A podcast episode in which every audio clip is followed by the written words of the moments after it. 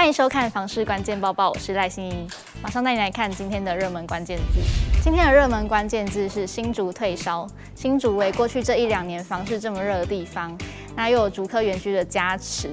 房价还不断创下历史新高，竟然也会有这一天。那会出现这样的状况，其实应该跟政府陆续的祭出一些打炒房的政策有关系哦。根据最新的房价数据，新竹县市房价年增率二月下跌二点九 percent，并且已经连两月下跌了。相较于台南年增率仍然上涨七点九 percent，新竹俨然已经从房价领涨反转成为领跌指标。根据清华安富房价指数公告的最新二月房价指数，全台房价年变动率上涨三点九 percent，其中又以彰化年增率九点五涨势最凶，其次为台南的七点九 percent。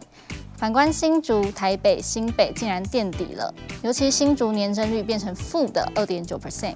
当时涨得最凶、最猖狂，现在也领跌。相较之下，倒数第二名、第三名的台北市是平盘微涨零点九六 percent，新北也持平小涨一点四五 percent。新竹房价的反转其实还是得持续的关注，因为像我们都知道，一二月嘛就是农历春节，那本来就是房市的淡季，再加上竹科人他们在买房的时候都是比较精打细算的，所以他们只要有些政策上的风吹草动啊，都很容易受到影响。那这些呢，都会变成影响新竹房价的因素。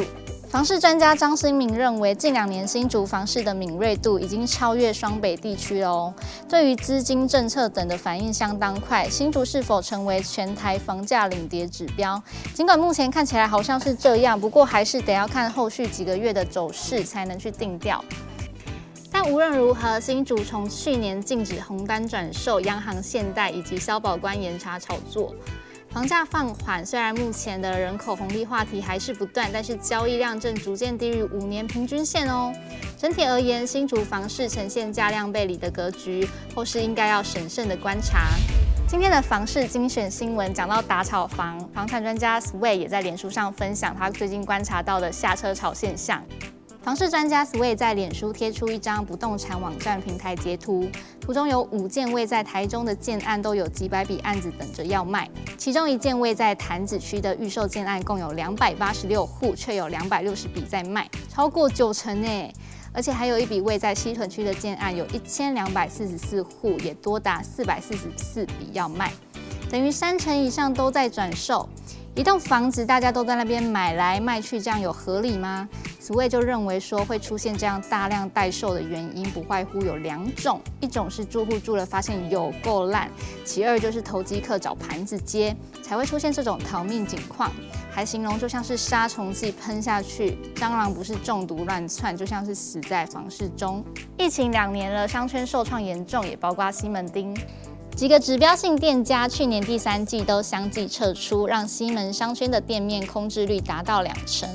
泰德良行估价及顾问协理薛慧珍表示，以西门商圈来说，热门地段店面的单坪店租金一个月大概要一万元。虽然疫情之下有房东愿意降租，但是降幅可能不高，让一般的店家恐怕还是负担很重，也让空置店面不容易出租。商中业者统计，台北市知名商圈目前的店面空置率，西门商圈高达二十一 percent，至于忠孝商圈空置率也来到将近十七 percent。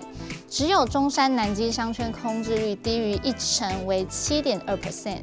最后则是租屋族利多，租金补贴又在扩大了耶！政府为了有效减轻租屋民众生活负担，行政院院会于三月三十一号宣布三百亿元的中央扩大租金补贴专案。将租金补贴户数从目前十二万元大规模提升补贴户数到五十万户，七月开放申请，并对初入社会单身青年、新婚夫妻、育儿及社会经济弱势家户的补贴金额给予一点二倍，最高到一点八倍的加码，总经费也从目前每年五十七亿元增加到三百亿元。今天的买房卖房，我想问，有人问说他找不到家中四十年老公寓的执照存根资料，这样会是违建吗？还是怎么样呢？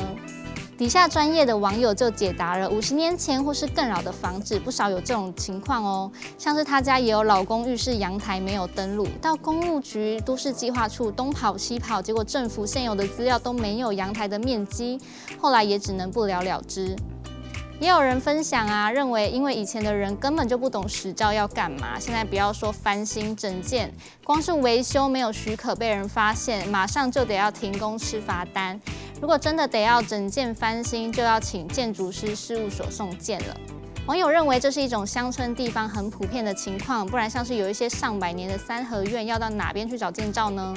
这种时代产物的麻烦程度，确实让很多人不照程序去做，偷偷来哦。你有听过类似的状况或是问题吗？你有类似的困扰吗？都欢迎在底下给我们留言分享。想看更多的房事资讯，都不要忘记点开下方的资讯栏哦。